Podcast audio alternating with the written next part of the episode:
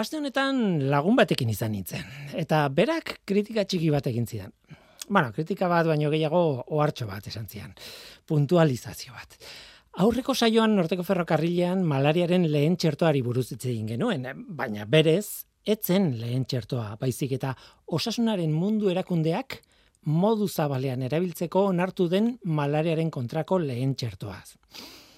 Hala esan genuen gainera, eta ez dago gaizki gehoarra. Eh? Lagunak gogoratu zidan aurrekari bat badagoela, oso ospetsua, oso polemikoa ere bai, eta baita oso interesgarria ere. Manuel Patarroio ikertzaile kolombiararen txertoa. E, izan ere, bueno, egin proba. Galdetu Googleen zeinek asmatu zuen malariaren kontrako txertoa eta segurasko bideratuko zaitu Patarroioren Wikipediako horrira. Segurasko. Patarroiok SPF 66 izeneko txertoa garatu zuen mila bederatzerun da laurogeita zazpian kasu batzuetan euneko irurogeiko eraginkortasunera iristen den txerto bat. Ez dago gaizki. Bueno, urte batzuk izan dira egintzuenetik eta eta jarraitzen du lanean. Aurreko astean kontatu genuen malaria berez eragiten duen protozoa oso bizitza ziklo konplexua daukala anofeles eltsoaren barruan bizi da zikloaren zati batean eta gizakiaren barruan beste zati batean. Eta bueno, gainera zati horien barruan ere aldatu egiten du forma ba, behar duenaren arabera. Esaten genuen, horregatik dela hain zaila txerto bat garatzea malariaren kontra ez. Protozoak forma aldatzen duelako etengabe eta txerto batek forma bakarrari egiten diolako eraso. Tira ba, patarroioren txertoak globulu gorrietan dagoeneko formari egiten dio eraso. Eta zientifikoki oso txerto interesgarria da. Eta txertoaz gain zientifikoki asko ikasi dugu protozo horri buruz, e, plasmodiumari buruz e, e, ikerketa horretan. Baina polemika zinguratuta egon da patarroioren e, txertoak. Bere taldeak tximinoekin egiten zuen lan eta kontserbazionistekin izan zituen arazoak salaketak egon ziren eta mila arazoa ikerketak aurrera egiteko. Eta egia esan ez dute tximinoekin bakarrik lan egin, mm, gizakiekin ere bai egin dute lan, baina tximinoen ikerketak arazo legalak eman zizkion. Nondik lortzen zituen eta merkatu beltza, en fin, eh, salaketa asko egon ziren. Polemika handia ere egon da patarroioren txertuaren eraginkortasunaren inguruan, zientziaren kontuan. Zientzialari batzuek esaten dute ikerketa gehiago egin behar direla, e, txerto horrekin, saio klinikoek ez dituztela emaitza honak ematen, hori esaten dute, kalte posibleak ere ez daudela behar bezala ikertuta, bueno, tira, zientifikoki ere saltxa handia dago. Eta horrez gain, txertoaren ekoizpena eta ustiak eta ere polemikoak dira. Patarroiok osasunaren mundu erakundeari eman nahi dizkio banaketa eskubideak. Baina klausula txiki bat tarteko. Klausulak dio ekoizpena ahalik eta toki merkeenetan izan behar duela. Kolombian izango litzateke, adibidez. Kalitate, prezio, mm, proportzio hori, kalitate eta prezioen arteko proportzio hori onena lortzeko. Toki merkeenetan egin, ba, proportzio hori onena izan dadila, ez? Osasunaren mundu erakundeak aldiz, txertoa non ekoizten den erabikitzeko eskubidea izan nahi du. Modu suabe batean esateagatik, oso harreman zaila dute biek patarroiok eta erakundeak. Tira, azkenean gauza bat dela edo beste bat dela, arazoak izan dira txertoarekin eta patarroiorekin eta beste zientzialeri batzuen artean. Nik dakidala, inork ez du zalantzan jarri patarroioren taldea oso zientzialeri talde ona dela. Baina ikusi behar bere txertoak aurrera egiten duen ala ez. Eta bide batez, esan behar da, itxaropen oso handia daudela, oraindik ere txertorrekin. Egia da malaria eta txerto hitzak aipatu ondoren ba historia hau ere aipatu behartzela eta ez duen aipatu aurrekoan nire lagunak esaten zidan bezala, ez? Hori hori ere hor dago. Historia zaila da.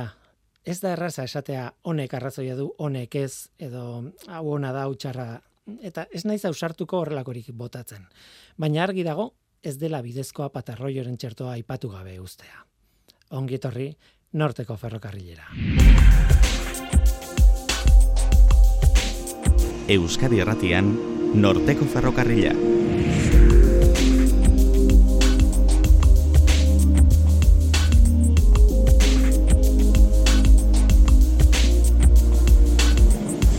Kaixo denoi, zer moduz, ni Guillermo Roa naizeten zuten ari zareten hau, Euskadi irratia. Zer dago gorriaren azpian? Zientzialarien txantxa bada, bai, gorriaren azpian infragorria dago. Ez da kolore bat berez, baizik eta kolorea ez den lehen uin elektromagnetikoa. Koloretatik bera egiten dugunean energiaren eskalan ez da kolore bat, eta hortaz ez luke egon behar kolorei buruzko atal batean, baina Oskar González gure kolorezaleak topatu du arrazoi bat edo modu bat gaina oso ona, infragorria koloren atalera ekartzeko. Argi infragorria erraminta bada, tresna bat, zelatari bat, espioi bat nahi badu zue. Eta besteak beste artean erabil daiteke koloreak behatzeko edo koloreak aztertzeko. Pinturaren historia ulertzeko baliabide handia da infragarria. Gaur horretaz hitze eingo digu Oskarrek. Bestalde datorren asteko asteartean Donostiako Ernest Lluc kulturretxean programazio berri bat jarriko da martxan. Emakume zintzialarien argitan izango du izena. Eluiarko anagalarragak gidatuko du. E, gaur gurekin izango da eta aurkeztuko digu programazio berri. Oazen ba, Hau da norteko ferrokarrila, zientziaz beterako hitzak.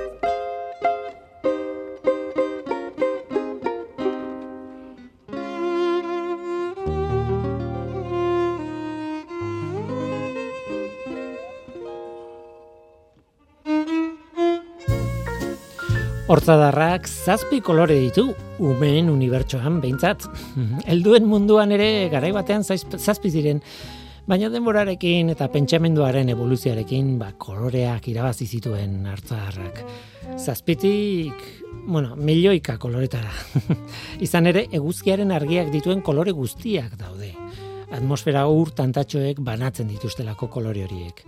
Ondorioz, koloreen banda bat ikusten da zeruan. Urdinetik gorrirako kolore guztiak ikusten dira. Baina izu, ikusten ez diren koloreak ere badaude, bi muturretan gainera, eguzkiaren izpiek kolore ikusezinak ere dituztelako.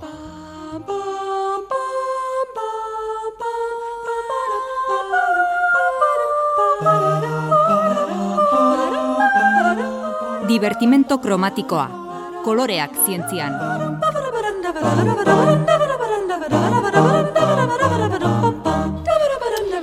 Zer dago gorriaren azpian? erantzuna Oscar Gonzálezek ekarriko digu. Oscar González Euskal Herriko Unibertsitateko kimikaria, gure kolorezalea, gure kolaboratzailea eta lagun bat dagoeneko. Ongi etorri, kaixo? Kaixo, ospaldiko. Zer dago gorriaren azpian? Ba, erradiazio elektromagnetikoa. Bai, esan duzun bezala, zarrena esan duzun bezala, guk bakarrik ikusten dut gu erradiazio elektromagnetikoaren zatitxo bat, ez, argi ikuskorra deitzen duguna. Hori da baina badago, bueno, alde batetik e, ultramorea, beste alde batetik infragorria eta gauza gehiago, ez? Mm Esan dut, egia da, esan dut, ah, urdinetik gorrira, igual esan behar nuen moretik gorrira, eta gero aipatu morearen gainetik, zer dago ultramorea, eta e, agorriaren azpitik, infra gorria, ez? Hori da. Hori da, ultramoreak badauka morea edo urdina baino energia gehiago, eta infragorriak badauka energia gutxiago. Tira, hemen zaude infragorriari buruz e, hitz egitea proposatu zen idalako. Gainera, kontatu behar dut, niri udara honetan bururatu zitzaizkia niru gai, honetaz eta honetaz eta honetaz hitz egin dezakegu eta zer iruditzen zaizu eta erantzun zenidan honetaz hitz egin dugu honetaz ere bai eta honetaz ere bai bai bai egia baina beste ideia batzu baditut eta zure lehenengo ideia pila gustatu zitzaidan infragorriari buruz hitz egitea zen Baina, klaro, gauza bat esan dut, ez da kolore bat. Ez da kolore bat, guk ulertzen dugun bezala, ez? Bueno, ez da kolore bat, guk ezin dugu ikusi. Mhm. eh? Baina erabili dezakegu. Hori da, erraminta bada, tresna bada, ez? Bai, e, igual entzulek ezagutuko dute, honekin lotuta e, irudi termikoa edo egiten direnean horrelako irudiak, ez? Uh -huh. gorputzek beroa igortzen duten, ez? Eta hori ere infragorrian denez, ba, neurtu ezakegu horrelako argazkiak egiteko, baina bueno, gaurko gaia ez dago horrekin lotuta, infragorriarekin dago lotuta, baina bere erabilera artearen munduan. Hori da, nik esango nuke gainera beste bi e, bi kontu daudela infragorriarekin lotuta eta jendeak ezagutzen dituena. Eta bata oso tontoa da, e, adibidea, baina e, telebistako aginte, mm -hmm. nola esaten, mandoa, ez? Aginte, bai. e, e, urrutiko agintea. Horrek funtzionatzen du infragorriekin.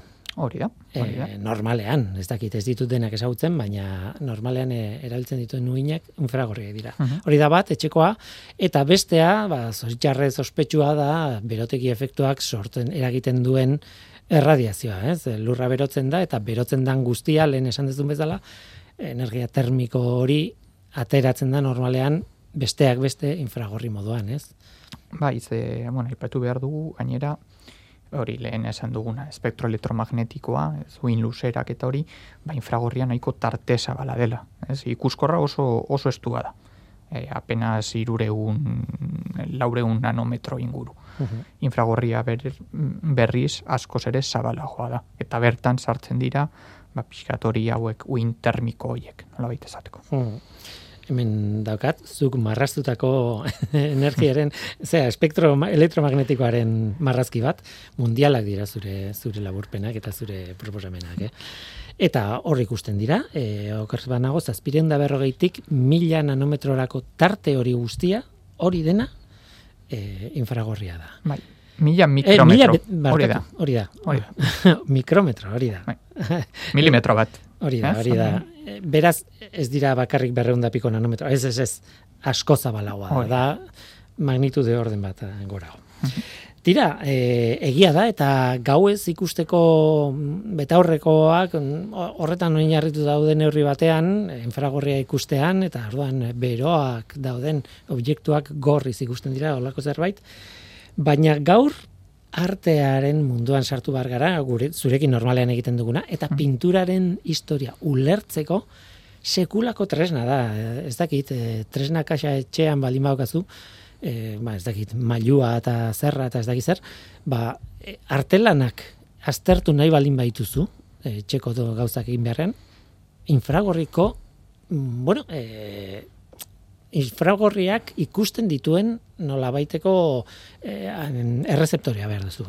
Bai, e, hori da, eta adibidez artearen fakultatean asko erabiltzen dugu e, artelanak aztertzeko benetan erabilgarria delako. Bai, ultramori argia gauza batzuterako erabiltzen ditugu, infragorria beste batzuterako, I6Piak radiografiak ere egin daitezke, baina hoiek komplikatuagoak dira, ez? Azkenean ba, arriskua ere hor, hor dago eta jakin behar duzu zelan erabili. Infragorria asko ere errazago erabili daiteke, eta informazio asko, asko ematen du. E, izan ere, e, ba, esan duzun bezala, detektagailu berezi bat behar duzu, baina ez beti. E, hori lehen aipatu dugun uin luzeraren arabera. Zen, segun ze uin luzera neurtu nahi dugun, behar dugu erreflektografoa deitzen den tresna, baina gaur egun argazki kamera mm, batekin, segun zenolako argazki kamera den, badaukate CCD detektagailuak deitzen direnak, eta horiek neurtu dezakete infragorri gertua. E, justo gorriaren ostean dagoena, hortxe, mila eta eun nanometrotar arte, eta hori egin daiteke sistema nahiko bueno, simple batekin. Ja, e, hori da infragorriko argazkia deitzen duguna, eta erreflektografia izango litzateke pixka bat gehiago neurtzen duguna, 2000 nanometrotar arte gutxi gora. Era horretarako bain behar dugu tresna berezi bat. Eh, zer ikusteko? Esan nahi dute. Hori da, zertarako, eh? Zer, zertarako neurtu nahi dugu infragorria. Ba, bitu, orokorrean erabiltzen dugu artelanetan aspiko marraskia ikusteko. Eta saiatuko nahi zau azaltzen, e, pixkat, irudirik gabe. Zaila da, eh? Hori da. Gauza da, artelan bat aukagunean, normalean ez da geruza bakarra. Hai pentsatu behar dugu, nolabait geruzataz, geruzata, geruzetan. Uh Lehenengo badaukagu prestakin bat, orokorrean zuria, gorrizka izan daitekena, horren gainean orokorrean artistak egiten zuen e, marraski bat, gero, azpiko marraskia ditzen dena, lagun destan, ez, margotzeko, eta horren gainean margotzen zan. Uhum. bat arte klasikoari buruzari naiz, bai, badakigu arte garaikidean, ba, gauzak ja ez direla in akademikoak, eta beste modu batean egin daiteke lan, baina arte norabait klasikoa, zeo zer esan arren, ba horrela egiten zen. Eta gero, azken geruzan, ba egon daiteke edo ez, e, berniza. Bai, berniza, margoa, marraskia eta prestakina.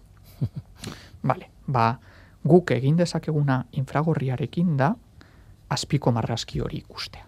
Normalean, ezin dugu ikusi zergatik, ba, horren gainean, margo geruza daudelako. Eta margo geruzekin artistak estaltzen duelako azpiko marraskia.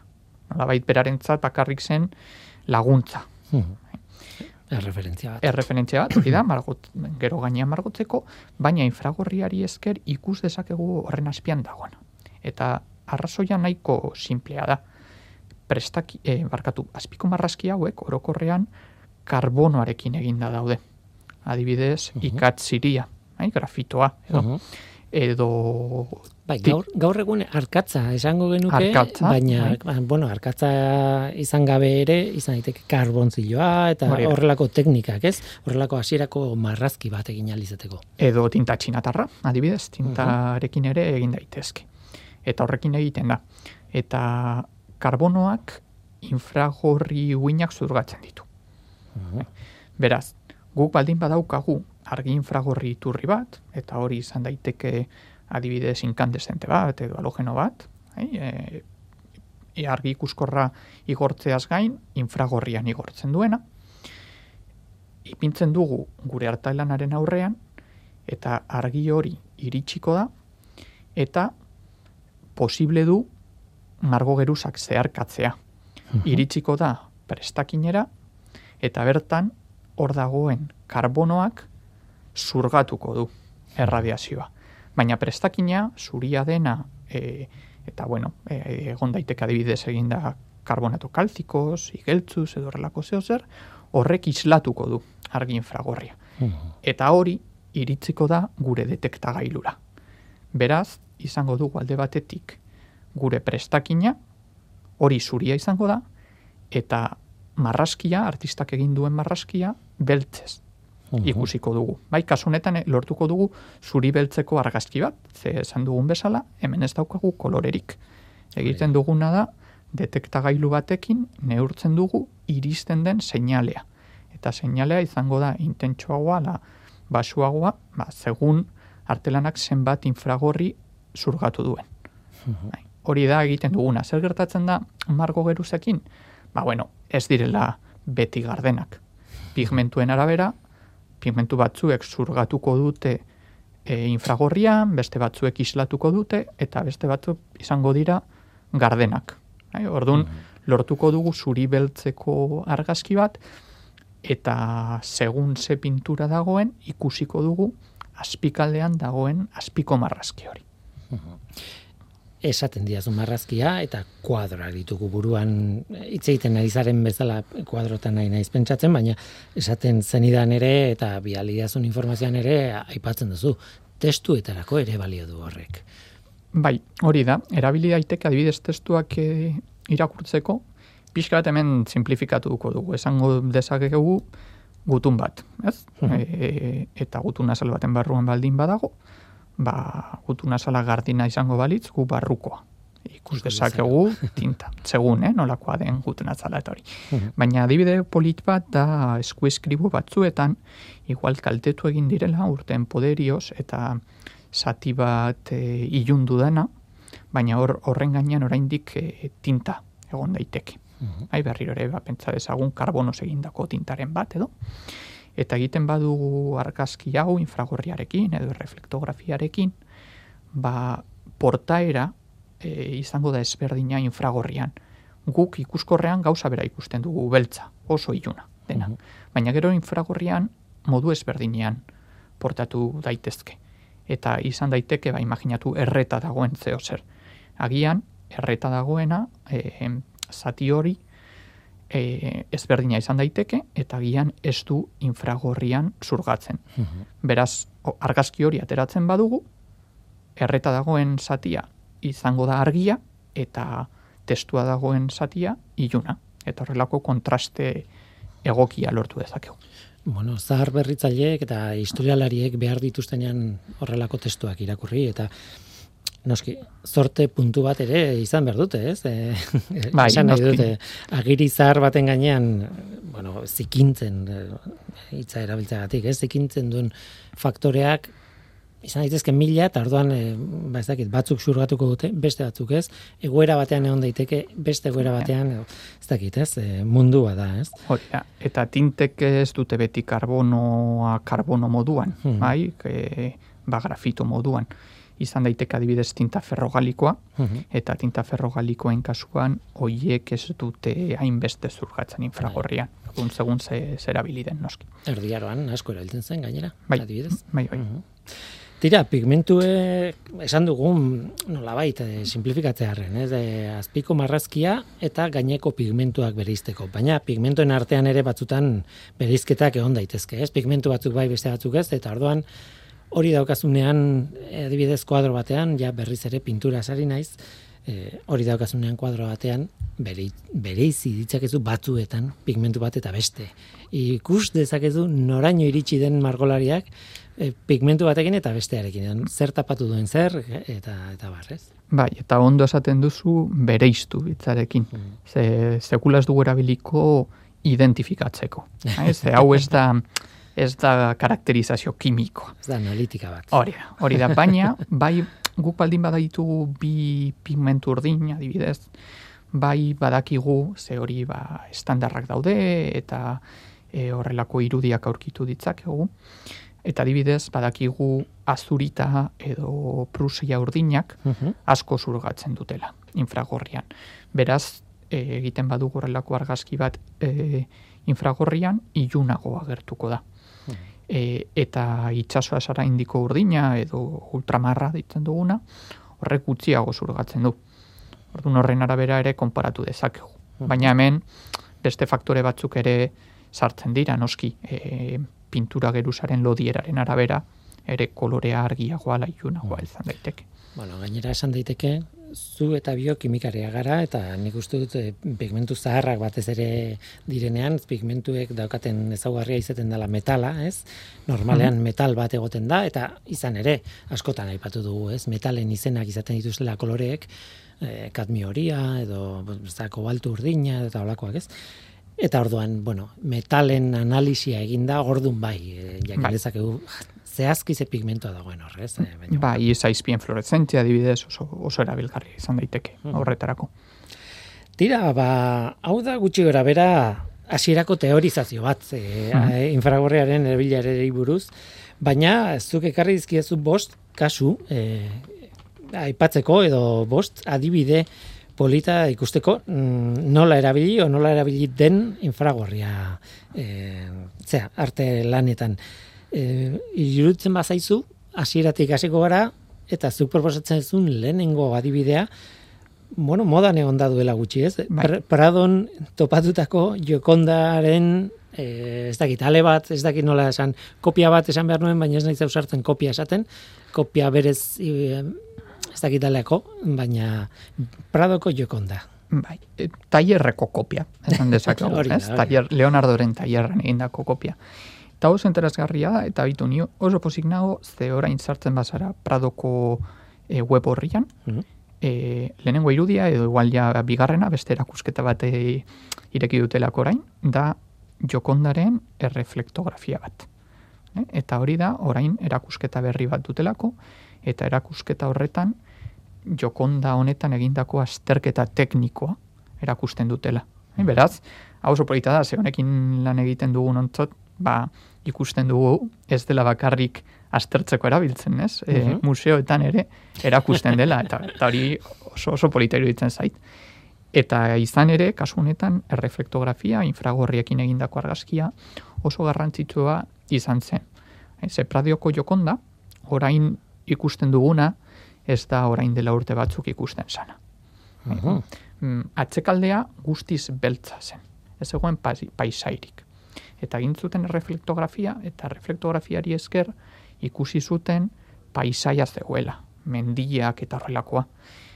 Beraz, ondorioztatu zuten, momenturen batean, e, paisaia hori ez da zutela, Mhm. e, pintura beltzakin.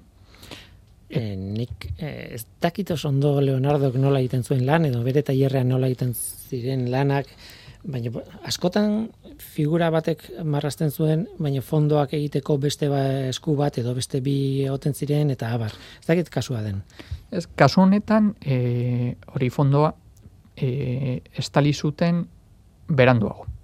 Bai, ezen momentuan egindako hau, mm, zeo zer. Bai, ziurazki urte batzuk pasata, norbaitek erakutsi e, pentsatu zuen, ba, igual ez dakit e, hainbat kuadro zeuden, erretratuak demagun, eta norbaitek erabaki zuen e, atxekalde hori margotzea. Bai, paitzaiari garrantziak entzeko eta beltza zen.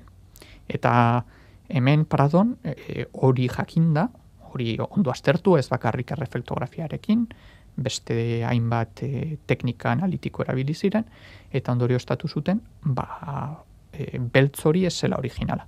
Tardun erabaki hartu zen, ze horrelako erabakiak hartzeko oso ondo pentsatu behar da, erabaki zuten beltz hori kentzea eta disolbatzaile egokiak erabiliz, zar berritze eskuartze prozesu ba, oso ona aurrera eman zuten, eta beltzaken du eta orain bai paisaia ikusten zen. Eta ja jokonda hori eta ezagutzen duguna, ez? Bai, esan dezagun jatorrizkoa, jatorrizkoa, frantziakoa, euskalo. e, hor e, ja antza ba, oso antzekoak ziren. Mhm. Baina, bueno, esaten zuten, igual bada kopia bat. Ez? Eta berriro egin zuten erreflotografia, orain ja beltzorik kenduta, atzekalde beltzorik kenduta, eta konparatu zuten erreflektografia Leonardoren jokondaren erreflektografiarekin. Eta aranon, pinturaren atzean, azpiko marrazki horretan ikusten ziren aldaketatxoak bat etortzen ziren. Eta hori kopia batekin ezinezkoa da. Ze zuk ez duzu azpiko marrazkia ikusten. Eta ezin duzu jakin Leonardok zelan egin zuen lan. Bai, hor, ikusten dira oso ondo infragorriarekin pentimenti deitzen direnak, bai, arrepentimiento edo Mhm. italiarrez pentimenti deitzen dena, eta hori dira aldaketak. Zuk egiten duzu azpiko marrazkia, baina gero margotzen duzunean, beti-beti ez duzu azpiko marrazkia jarraitzen. Aldaketak egiten dituzu, komposizioa hobetzearen. Mhm. Eta komposizio horiek, ba bueno, aldaketak egiten dira eta oso normala da. Baina kopia bat egiten baduzu, jarraitzen duzu ikusten duzuna, ikuskorran ikusten duzuna. Hori da, hori da. Beraz, horri esker, ba, aldaketa, hainbat aldaketa zeuden, e, puntu nolabait esan dezakegu estrategikoak zirenak edo, eta ondorioa zen, kopia hori egin zela Leonardok bere artelana egiten zuen bitartean. Agian ikasle batek egiten zuela, ez, ikasteko, edo kopiatzeko ma- maizuak egiten zuena. Baina aldaketak bat zetozenez, mm, garai berekoak Bai. zirela. Eta Aldi berean egindako bi hori da. lan. Eta orain e, jokonda hau ikusten badu hor Pradoko kartela edo agertzen da Leonardoren tailerrekoa dela eta ba 16. mendeko artelana. Proposatzen diazun bigarren eh, adibidea oso tipikoa da eh, programa hauetan kontatzeko. Eh, bueno, pintura polita da ezagutzen duenarentzat Arnolfini senar emazten erretratua. Mm, Baina askote hitz egiten da erretratu horri buruz. Os- Ez que, ma, joko, joko asko ematen du, ez? Eta batez ere izpilua. Ze Bai, izpilua Ispilu borobil moduko badago, eh, esferikoa, ez? Hori da. Eta optika ikasi eginda, aztertu eginda horrelako e, islapen hoiek, izpiluaren islak nolakoak diren, eta oso oso lan i- interesgarria da benetan. Ba, kasu honetan, berriro reflektografiarekin ikusi zuten azpiko marrazki hori zehaztasun osoz. Eta oso lan txukuna egin zuten e, museoan National Gallerin Londresen. Mhm. Eta hainbat gauza ipagarri daude. Adibidez, e, izpilua ez zen hasierako asmoa, ez zen gaur ikusten duguna. Ha? Jatorriz handiagoa zen, bai, nolabait segmentu gehiago zituen, eta hori aldatu egin zen. Eta batez ere interesgarria da gizonezkoaren, Arnolfini honen posizioan dagoen aldaketa. Ze eskua beste posizio batean zegoen, orain e, lehen aurrez aurrez zegoen, nolabait Mhm. esaten nor, gelditu, edo ez dakitzean edirazi, eta orain mugituta dago. Eta begiak ere posizioz aldatu zituen paneikek. Eta hemen, bueno, hainbat hipotesi daude ez, e, artelan honi buruz gauza pilo bat idatzi egin dira, baina National Galerin esaten dute, ba, baliteke, hori da, hipotesia da, e, izpilua aldatu zenean, eta izpilu horretan agertzen dira bi pertsona, ba, eskua izatea horrela aurrez aurre, errespetu falta izango sala, ez? Eta, esan zuten, bueno, igual ongietorria emateko mugitu zula eskua, bai? esateko horrela sar zaitezte, badakigu beti pinturekin beti horrelako ideiak eh, representatzen direla, eta oso detaile hauek oso garrantzitsuak direla, eta horrexegatik aldatu zela pixkatxo bat komposizioa begiak, emakumearen begiak ere aldatu dira, eta, eta horrela da e, zazpi diferentzia aurkitzeko joko bat bezala, horrelako, horrelako zeu, zer. Bai, guazen urrengoa garekin, e, oso polita da e, kuadro hau, eta benetan, e, bueno, e, ne gomendatzen dut bil, bilatzea, ez? E, egilearen izena zail zamarra da. Bai. Jan Mand Jin, e, Jan alde batetik, J-A-N, eta bestea M-A-N-D J-I-N, okerrez banago. Eta, bueno, em, zea, bazkari baten, e, bazkari bat e, ilustratzen du, e, erakusten du, ez? Bai, eta hu hemen daukagu, e, Hori da. Bilboko arte Bilboko museoan, arte derre museoan. Egiten dugu ba hori Prado, National Gallery, hemen ere horrelakoak baditugu, Mhm. eta Eta da, jan edan humor, humoretsua Hori da. eh, Festin burlesko festin burlesko deitzen dena, Bai. ez bai. Mhm. Bai, eta hau sarberritu zuten, orain dela lau urte esango nuke arterren museoan, bueno, lau urte igual gehiago, denbora gehiago pasa zan, baina bueno, eta eta horrelako azterketa teknikoak askotan egiten dira sarberritzeak egin baino lehen, gauzako beto ezagutzeko eta jakiteko nola esku hartu behar diren artelanak. Eta egin zutenean reflektografia, ba berriro ere ikusi ziren hainbat detaile, hainbat horlako pentimenti ez, aldaketak. Mhm. Adibidez, badago hori esan duzu janedan umoretsua dela, eh? da pixka bat ama, uste dut amabos garren mendekoa dela, amasei garren mendekoa gehienez jota, baina da putxo bat surrealista, ez? Bai. Eh, nolakoa dan. Pertsonai pila bat daude, mai badago eta eserita mailan bazakit. Bost pasei pertsona, baina inguruan daude beste, bazakit, hogei pertsonai, holako zerbait. Bai, eta da e, Europako iparraldeko ezkontza bat, ikusten da bakarrik emakumea, gizona beranduago etortzen zen, eta, bueno, hau ez da, ez da, ez dauka zer ikusirik infragorriarekin, baina kuriositate bezala esango dut, mamu bat ikusten dela, eta bai, ze da, bazegoen gizonezko bat margotuta, eta gainean artistak gainean pintura ipini zuen. Baina pintura hori mm, pizkanaka pizkanaka gardendu joan da eta ikusten ari da berriro hor atzekaldean zegoen gizona. Eta hori ikusten da begi gutzez, eh? Joan museora bilatu eta eta entzuleek aurkituko dute e, gizonezko hau. Ba, bueno, gauza da ikusten ditugula komposizioan egindako aldaketa hauek. Adibidez, e, horrelako pertsonai batek baseukan labana, eta orain bitzadera bat dauka. bai? Orduan, bueno, polita da berriro ikustea nola aldatzen diren gauzak hasierako asmotik ba, orain ikusten dugunara. Mhm. Oso polita, ez? gomendatzen dut, e, bueno, pasatu eta begiratzea. Il motociclista, eh, Fortunato de Pero, eh, eh, margolaria. Bai, hau da e, margolari futurista bat, e, italiarra noski, eta kasu honetan, infragorria, bueno, adibide hau ekartzen dut, ze ez da infragorri arrunta.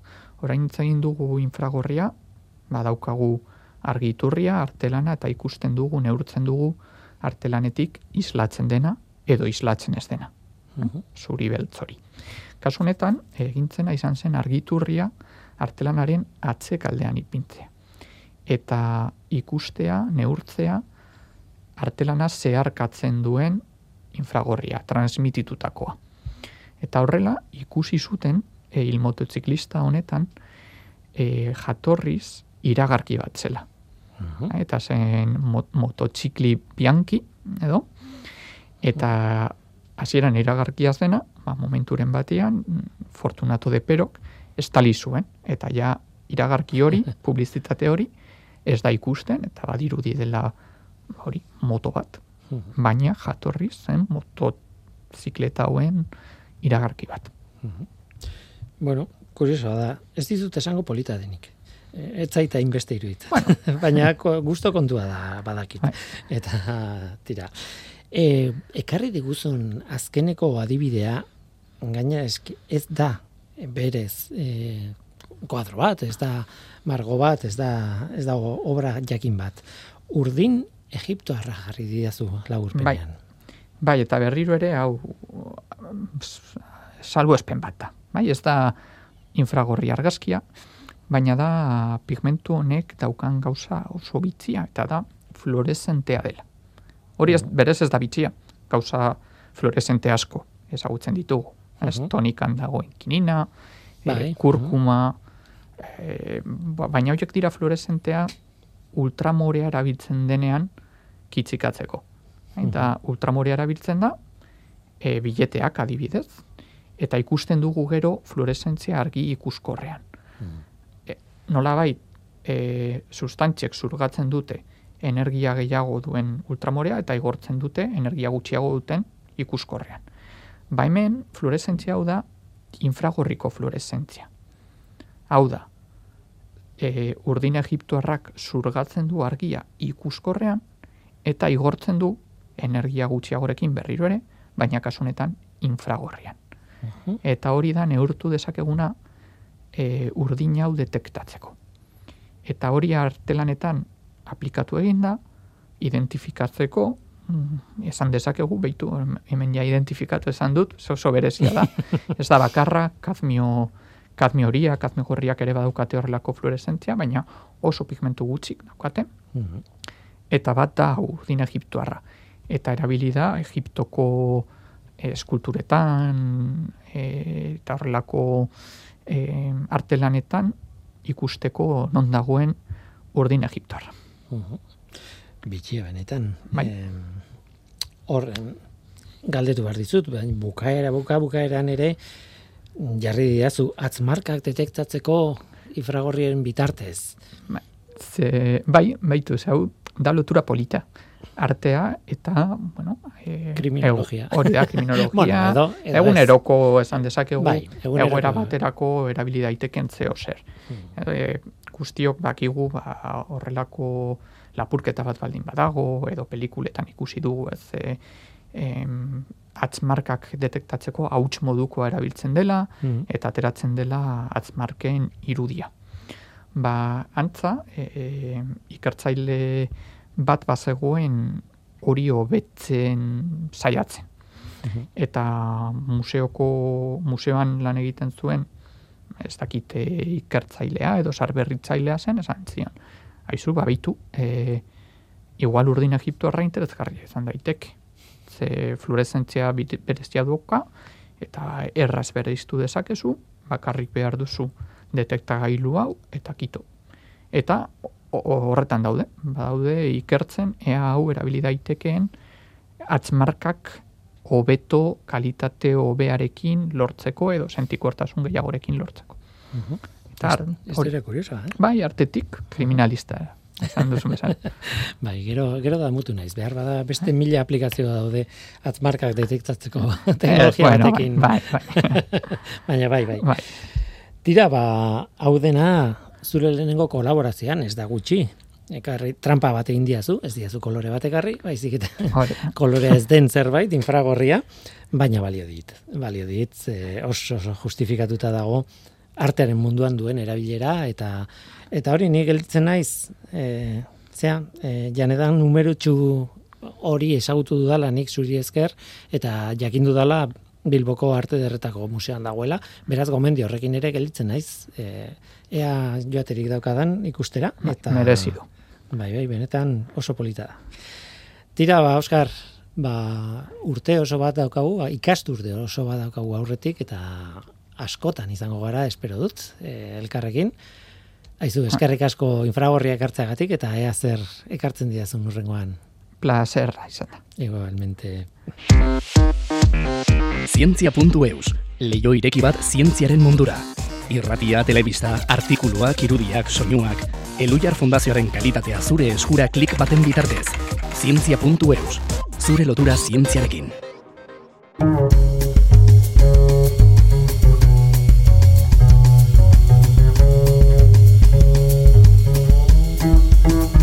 Aurrera goaz, e, datorren astean, aste artean, urriaren emeretzian, arratsaldeko zazpiretan, Donostiako Erne, Ernest Lluc kulturretxean programazio berri bat jarriko da martxan. Emakume zientzialarien argitan izango du izena. Emakume zientzialarien argitan. Eta DIPZ-erekin batera, ba, martxan duen zientziaren bide berriak elkarlanera gehituko da programazio hau. Elbiarko Ana Galarraga, aiestaran, kaixo, Kaixo? E, bueno, programazio berria, zu gainera gidatuko duzu programazio berria, ez? Emakume zintzelariaren argitan. Ba, bai, oa, e, eskaera etorri zitzaidan, eta egia esan, poz-pozik hartu dut, ba, izugarri guztatzen zaidalako, e, sinesten dudalako gaina horretan, eta, bueno, balkar lan honen bidez, izango degulako aukera, ba, beste jende baten gana iristeko, eta bide mm. batez, ba, ezagutzeko emakume zintzialarien bai iraganekoak eta batez bere gaur egongoak ba pertsonalki aurrez aurre eta haien bizipenak eta bueno ezakit Hori da. Oso pol, itxura hona duka, bai. Formatu polita da, e, bertan izango dira, emakume zientzialariak eta elkarrizketa formatu moduko bat izango duzu, edo horrelako zerbait, ez? Bai, hori da. Bai, e, abia puntua, justu datorren aztekoa, ez da horrela izango, e, izango da, ba, egoitetxe beste adurizek idatzitako zientziaren izarrak, ba, liburuaren berri ematea. Liburu horren en, azpititulua edo izenburu txikia da, emakumeak itzaldetik argira, eta hemen aurkezten dira hainbat emakume zientzialari historikoen ibilbideak kontatuta oso modu ba, literario eta atseginean mm. historio laburra dira, eta haien bizipen pertsonaletan eta oinarrituta ba, ze ekarpen egin duten nabarmentzen da. Bai, Horretarako... Gainera, e, utzi gogoratzen, e, bai. testu horiek ateratzen dira jatorrian, gainera, e, Luier aldizkarian argitaratutako testuak dira, historiak izeneko atalean, ez, egoitz etxe bestek iten duen atalean, eta hortik bilduma bat egintzela, eta liburu formatua, bueno, e, pixkaet ikutu, egokitu, eta liburu formatuan plazaratu zela. Bai, eta horrek ze balio ematen dio bez, azken finean esan dezu bezala, jargitaratuta daude, aldizkarian daude, e, interneten eskuragarri daude, e, ba, aldizkaria.eluiar.eus barra historioa katalean, hortxe daude guztiak, ze, zer ematen dio bildumak. Bueno, ba, modu kronologikoan daude e, ordenatuta. Eta nik uste dut, hain desberdinak izan da ere, ze, bakoitzaren bizitza, ba, bueno, da, bere zirkustantziak eta era da desberdina dira, arlo zeharo desberdinetakoak, baina ikusten dena da, azpiratik bukaera da, oztopo, ba, ia e, beretan, e, ba, egin zut, e, topatu zituztela bidian, eta eta haiek ba, gainditzeko estrategiak desberdina dira, hmm. baina e, bai zaitasunetan egiten dutela bat. Eta ikuspegi kronologiko horrek orduan, bueno, erakusten du eta oso agerian uzten du, ba, arazoa espaldikoa dela, eta guen guare bai. Eta bai pixkat e, horri jarraitena emanaz, ba, programa honen barruan, e, aurrikusten da aurrengo saioak izatea aurrez aurreko elkarrizketak gaur egungo emakumezkoekin. Zintzialariekin. Hori da. Gainera esan, esango nuke liburuaren balioa ere bai denak elkarrekin egotean ba, ematen diola perspektiba batzuk esaten zenuenaren bidetik, ez? Mm. E, e, hor badagoela bilduma handi bat, e, liburu oso bat betetzen duten hainbat historio gainera, historio desente ziren, ez ditut gogoratzen zen bat, baina baina hor daude elkarrekin eta ez da berdina artikuluak banaka aurkitzea, baizik eta liburu batean kontzentratuta egotea ondo da. Bai, hori da. Hmm. Emeretzi dira.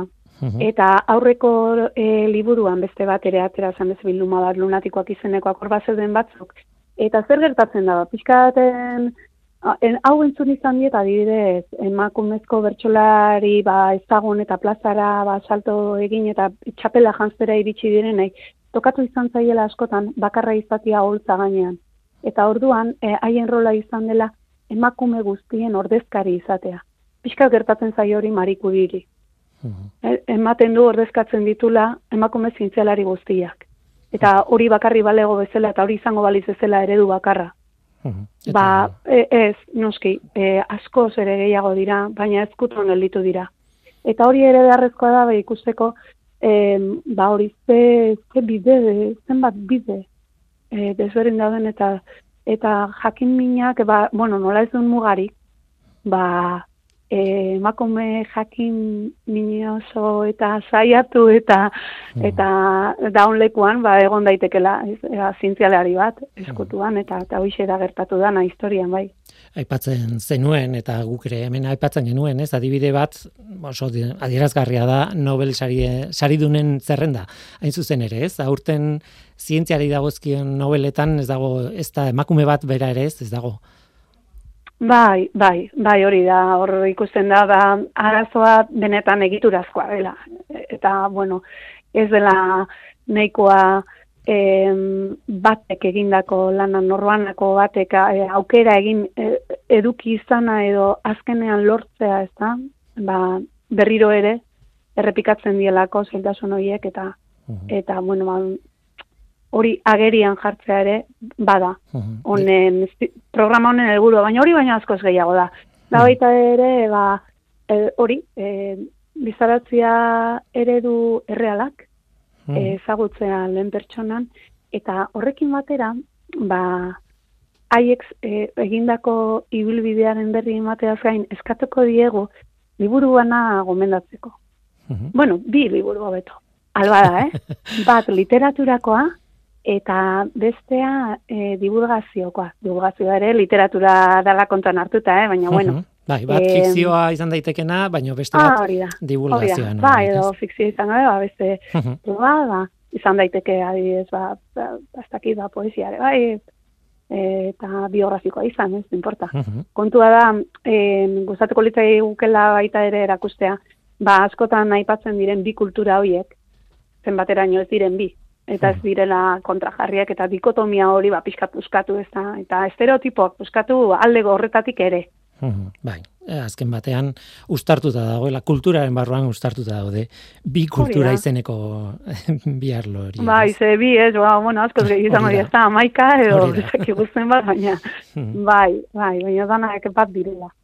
E, galdera bat egin behar dizut, ez dakit erantzun dezakezun, edo oraindik ari zarete ordenatzen, edo programa nola ingo duzuen, e, e, mm lehenengo makumea zein izango den, esan dugu urriaren emeretzian e, e, zientziaren izarrak liburuaren aurkezpen aurkezpena izango dela gutxi gora, bueno, aurkezpena edo berra aurkezpena, ze bere garaian aurkeztu zen, baina bigarrenetik aurrera emakumeak izango dituzuela bertan emakume zientzialariak eta ez dakit izenik daukazuen dagoeneko, pentsatez baietz, baina ea irratitik eman daitezkeen izenak.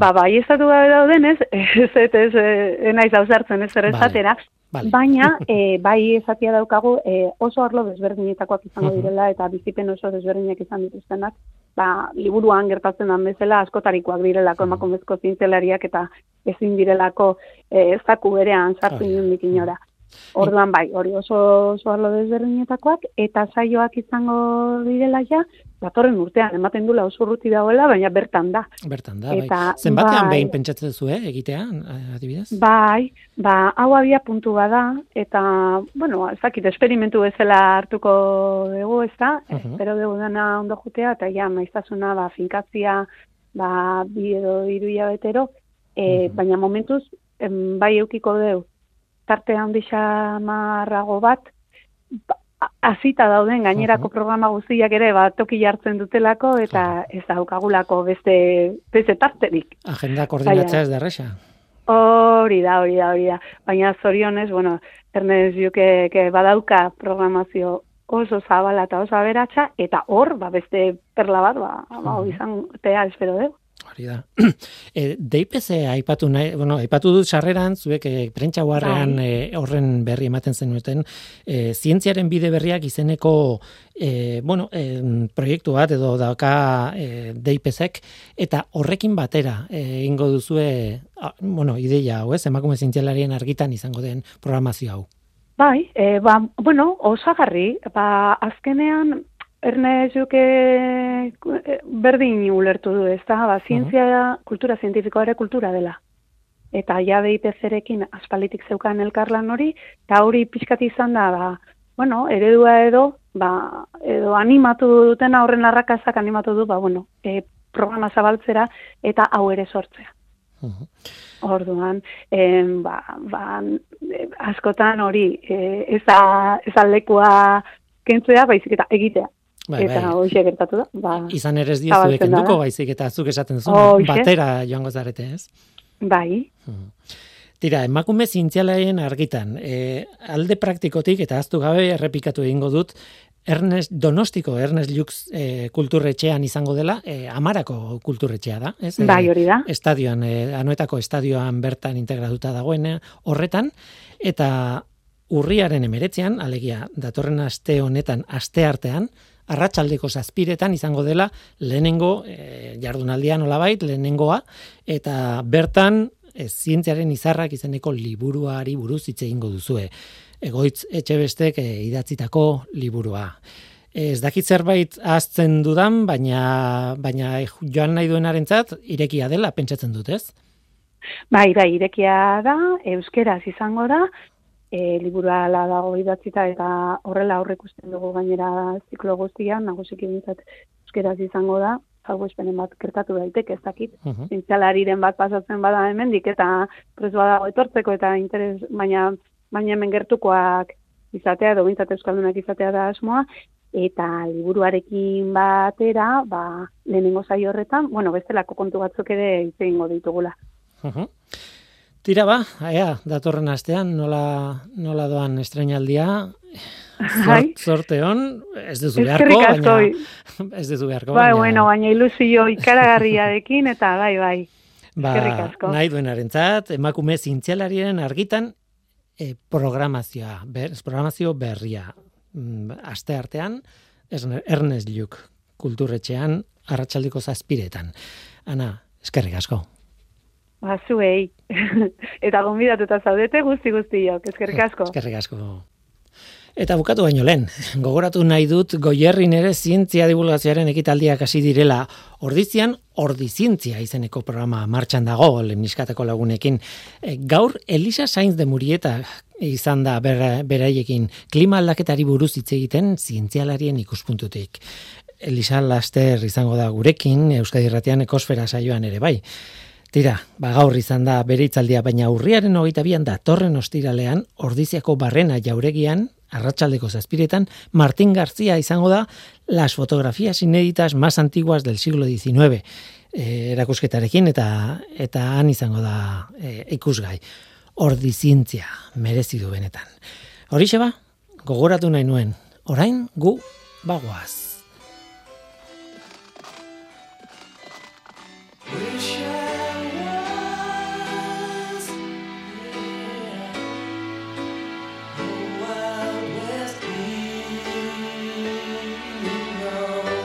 Bagoaz, gaur gurekin Oskar González eta Ana Galarraga izan dira biei eskerrik asko eta baita zuri ere entzule, badakizu, gu hemen gaude. Norteko, abildua, eitb.eus. Teknikaria Mikel Olazabal izan da eta mikroren aurrean ni Guillermo Roa, Elujar Zientzia taldearen izenean.